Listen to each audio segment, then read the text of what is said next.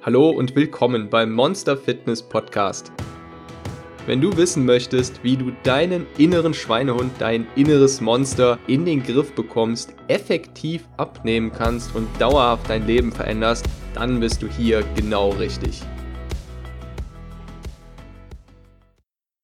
Hallo und willkommen zu einer neuen Folge vom Monster Fitness Podcast zum Thema Gewicht halten in der Praxis und zwar bezogen auf die mentale Seite, also auf dein Unterbewusstsein, auf die Routinen, wie du sie umprogrammieren kannst. Wir reden darüber, welche Metapher und welche Technik es dir stark vereinfachen kann, auch nach dem Abnehmen dran zu bleiben und was du auf keinen Fall tun solltest.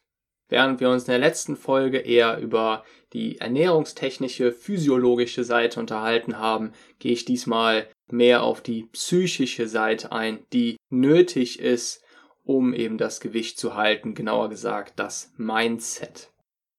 Also, was ist denn nun wirklich nötig, damit wir es ernsthaft und endgültig schaffen, dieses Gewicht zu halten? Das hinzubekommen und dran zu bleiben, nicht dem Jojo-Effekt zu verfallen. Dieses Thema lässt sich im Prinzip mit einem einzigen Satz zusammenfassen.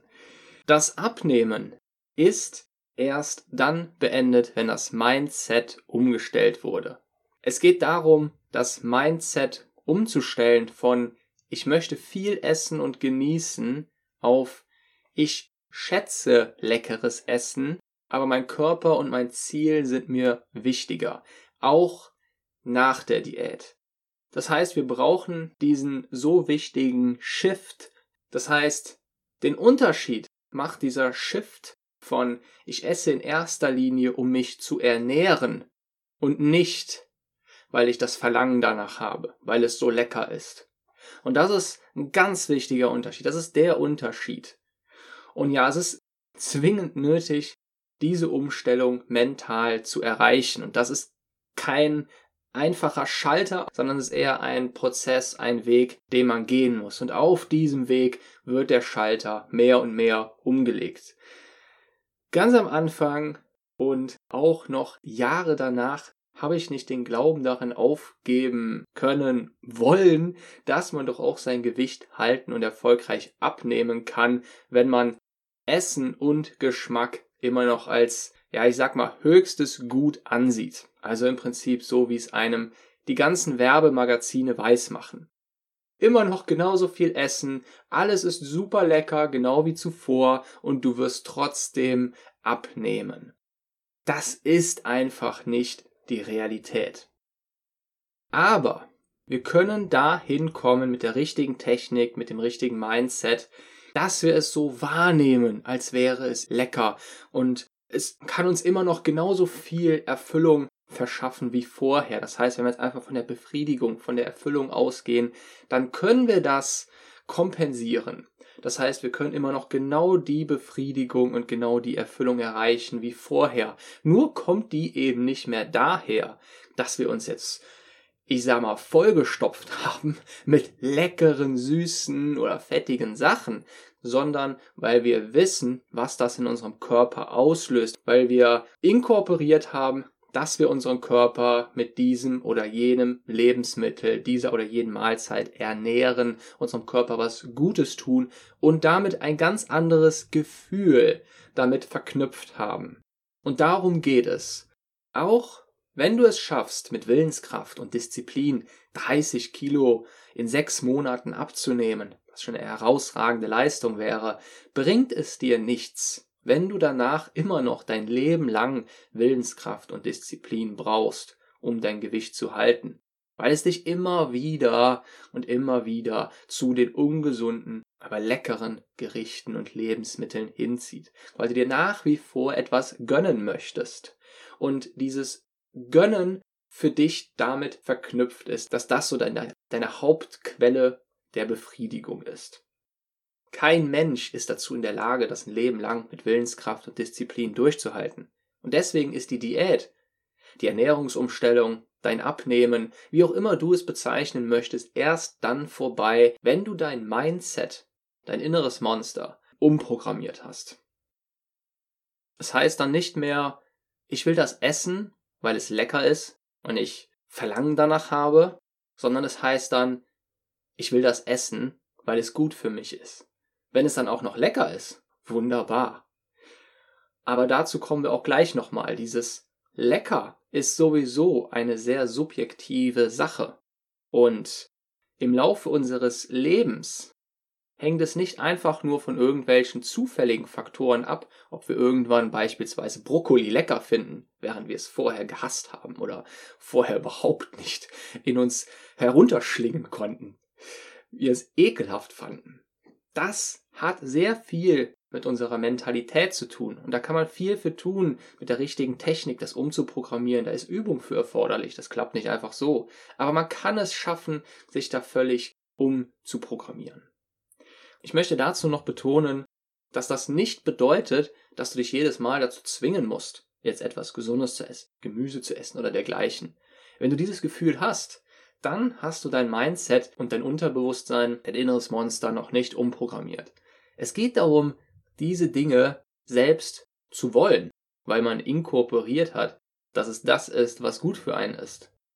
Wie finde ich nun heraus, wovon ich gesteuert werde. Ob ich noch vom Verlangen gesteuert werde oder davon, was meinem Körper, was meinem Körper gut tut. Das ist sehr schwer zu differenzieren, beziehungsweise es erfordert einfach etwas Wiederholung, etwas, naja, Wahrnehmung, Bewusstsein dafür. Muss man einfach, und es erfordert, dass man seine Wahrnehmung dafür umstellt und sich das Ganze immer wieder etwas bewusster macht, um überhaupt diese unsichtbare Lücke, diese unsichtbare Stelle aufzudecken nun möchte ich dir ein ganz wichtiges Konzept vorstellen, das uns quasi in die Hände spielt, wenn es darum geht, unseren Geschmack daran anzupassen, was uns gut tut. Denn, und dieses Konzept basiert darauf, dass wir Menschen uns immer anpassen von Natur aus, quasi automatisch. Ich gebe dir mal ein, ein Beispiel, das jetzt nicht aus dem Ernährungsbereich kommt. Stell dir mal vor, du guckst regelmäßig abends Fernsehen und tust das auf einem Röhrenfernseher. Dieser Röhrenfernseher ist so 20, 30 Zentimeter hoch, 30, 40 Zentimeter lang. Sieht quasi aus wie eine Mikrowelle, wie so ein Fernseher aus den 70er Jahren. Und nun stell dir mal vor, du machst einen Zeitsprung, 10 Jahre, und bekommst einen Fernseher aus den 80ern, der schon größer ist, komfortabler, viel besseres Bild, nicht mehr so gewölbt. Und du bist wahrscheinlich super glücklich. Und jetzt stellt sich die Frage, wie fändest du es, wenn du wieder auf den Fernseher aus den 70er Jahren umsteigen müsstest? Und das kannst du so weiterspinnen. Stell dir vor, du bekommst jetzt einen riesen Flachbildfernseher. Dann passiert folgendes. Auch wenn du vorher noch mit deinem Fernseher aus den 80er Jahren glücklich warst, weil das dein Maßstab war, weil das das war, woran du dich angepasst hast, dann bist du jetzt, dann wärst du jetzt wahrscheinlich totunglücklich, wenn du dir jetzt nach dem Flachbildfernseher nochmal einen Fernseher aus den 80er Jahren anschaffen müsstest.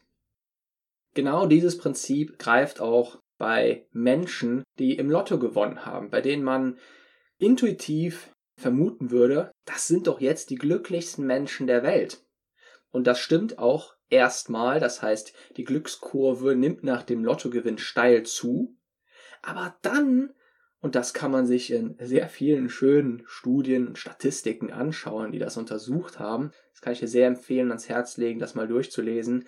Dann sinkt die Glückskurve nicht nur wieder ab, sondern sie geht sogar unter das Niveau von dem, was sie vorher als Glücksniveau hatten. Das heißt, sie sind nachher unglücklicher als zu dem Zeitpunkt, bevor sie überhaupt im Lotto gewonnen haben. Was hat das Ganze nun mit Ernährung zu tun? Das bedeutet, dass wir uns immer anpassen. Unsere Befriedigung, unsere Zufriedenheit hängt immer davon ab, was wir gerade gewohnt sind. Wenn du anfängst, regelmäßig ins Restaurant zu gehen, dann gewöhnst du dich genau daran. Wenn du dich sechs Tage die Woche relativ einfach ernährst, aber gesund und dabei sagen wir mal auch noch immer etwas leichten Hunger verspürst, dann kann es sehr gut sein, oder mit ziemlicher Sicherheit wird es dann so sein, dass du bei diesem Essen gar nicht mal eine geringere Zufriedenheit und Befriedigung hast, als wenn du regelmäßig, und das ist der Unterschied, regelmäßig ins Restaurant essen gehen würdest. Denn Wenn du das tust, wenn du dir, sagen wir mal, regelmäßig ein Luxusessen gönnst, treiben wir es mal ein bisschen auf die Spitze, du gehst regelmäßig ins Sternerestaurant, dann werden sogar normale Restaurants für dich eher unbefriedigend. Und das bedeutet, dass wenn wir es selbst schaffen, uns da nicht immer weiter an Höheres zu gewöhnen, sondern das immer bei einer Ausnahme belassen und in der Regel uns eben eher von diesen gesünderen Dingen ernähren. Mit gesund meine ich Nahrungsmittel mit einer eher niedrigeren Kaloriendichte, beziehungsweise wenn mehr Kalorien, dann sollten sie auch entsprechend Nährstoffe liefern. Wenn wir uns davon die meiste Zeit ernähren und das tun, während wir auch gleichzeitig noch leichten Hunger haben, dann wird sich, dann machen wir es uns viel einfacher, unser Gewicht zu halten, bei unseren Ernährungs gesunden Ernährungsgewohnheiten zu bleiben, als wenn wir in diesen Teufelskreis geraten und unsere Anforderungen an unsere Zufriedenheit immer weiter erhöhen im Ernährungsbereich. Nun ist die nächste Frage, wie komme ich denn jetzt besser dahin? Wie kann ich das am besten umprogrammieren, dass ich eben ja meine Ernährung ähm, viel besser zu schätzen lerne, dass ich viel mehr Befriedigung damit verknüpfe, mal abgesehen davon, dass ich jetzt schon mal nicht weiter diese Spirale nach oben treibe, die Anforderungen an meine Zufriedenheit, die immer weiter nach oben treibe. Dann hat dieser Prozess, dass wir mehr Befriedigung über gesünderes Essen erlangen, mit sehr viel mit Wertschätzung zu tun, mit Bewusstsein und Wertschätzung darüber, was in diesem Essen überhaupt drin ist. Also was es für uns, unseren Körper mit sich bringt an Makronährstoffen, Mikronährstoffen und was das in unserem Körper bewirkt. Es ist viel schwieriger, regelmäßig Pommes zu essen, wenn man ganz genau weiß oder sagen wir mal relativ genau weiß, was diese ganzen Inhaltsstoffe, ich nenne es jetzt trotzdem mal Nährstoffe, in den Pommes in unserem Körper bewirken.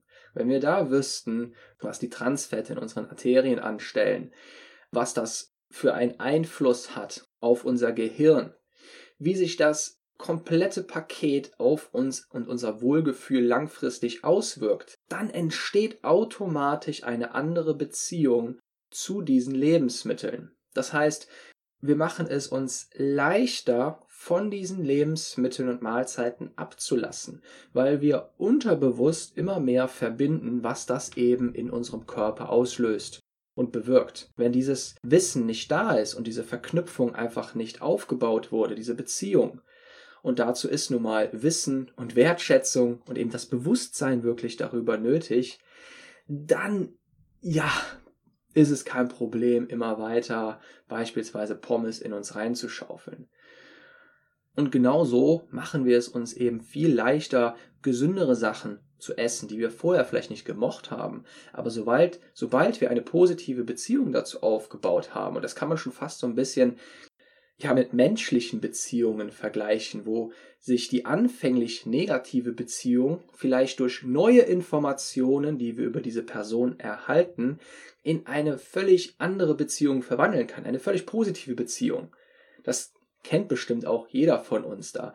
Haben wir erstmal manchmal negativen Eindruck von dieser oder jenen Person gehabt und dann erzählt uns auf einmal jemand etwas über diese Person, die diese Person in ein völlig anderes Licht erscheinen lässt. Und jetzt tausch mal die Personen mit Lebensmitteln aus. Und wenn du jetzt nun genau weißt, wie viel Gutes dieses Lebensmittel in deinem Körper bewirkt, dann hast du es viel, viel einfacher, ein gutes Gefühl dabei zu entwickeln, zu haben, wenn du dieses Lebensmittel isst, beziehungsweise darüber entscheidest, ob du es essen sollst oder nicht. Und dieses Mindset schließt nicht aus, dass man trotzdem noch Eis, Pizza, Spaghetti und so weiter essen kann. Es hat nur einfach nicht mehr die Kontrolle über einen. Das eigene Verlangen wird nicht mehr davon bestimmt. Das eigene Essverhalten wird nicht mehr von dem Verlangen dominiert. Ich selbst esse im Moment es ist gerade Sommer 2020, jede Woche ein Spaghetti-Eis oder ein Ferrero-Becher, beziehungsweise letzte Woche hatte ich mal einen Afrika-Becher, auch sehr lecker, und eine Pizza. Aber der wichtigste Punkt ist, ich lasse mich eben nicht von meinem Verlangen zu diesen Dingen steuern. Ich möchte und habe das Bedürfnis entwickelt, meinen Körper zu ernähren und ziehe quasi daraus meine Hauptbefriedigung, was die Ernährung betrifft. Es ist also vielmehr so ein Einklang von Genuss und Ernährung, der einen dann stabil in der Spur hält, vor allem glücklich und zufrieden hält. Und nun habe ich noch eine sehr wertvolle Metapher für dich, womit man sich sehr gut so ein bisschen verbildlichen kann, wofür man sich entscheiden sollte, wenn man darüber nachdenkt, was man jetzt isst und was nicht, vor allem wenn eben die Kalorien ins Spiel kommen. Man kann sich das so ein bisschen vorstellen wie beim Geld auf dem Konto. Man überlegt sich, was möchte man nun dafür ausgeben. Man kann sich also wirklich immer gut fragen, ist es das wirklich wert? Also beispielsweise, wenn man etwas super kalorienreiches hat, das super viele Kalorien hat, aber jetzt gar nicht so viel Befriedigung bringt, dann kann man sich einfach fragen, sind mir das diese ganzen Kalorien wert? Und was, wofür könnte ich sie alternativ ausgeben? Was müsste ich also sonst einsparen? Und ich finde, das hilft einem nochmal sehr dabei, so das Bewusstsein dafür zu schaffen, welche Lebensmittel wie viel Kalorien haben, beziehungsweise dann eben ähm, zu schauen, ja, was bedeutet das dann überhaupt in der Praxis? Wenn ich jetzt 1000 Kalorien für eine Pizza ausgebe, kann ich mir alternativ auch vielleicht zwei Eisbecher dafür holen. Und für unseren Körper macht das dann keinen Unterschied erstmal von den Kalorien her, von der Gewichtszu- oder Abnahme her.